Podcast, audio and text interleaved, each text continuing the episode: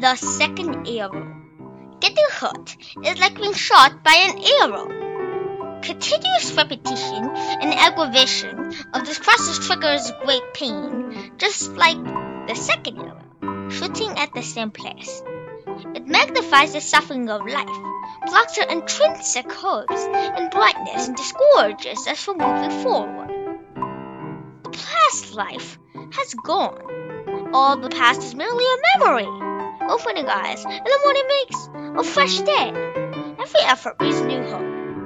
Every encounter promises the first time meeting in future life. Lay down your burden, restart a new life, and let smiles reappear on your face.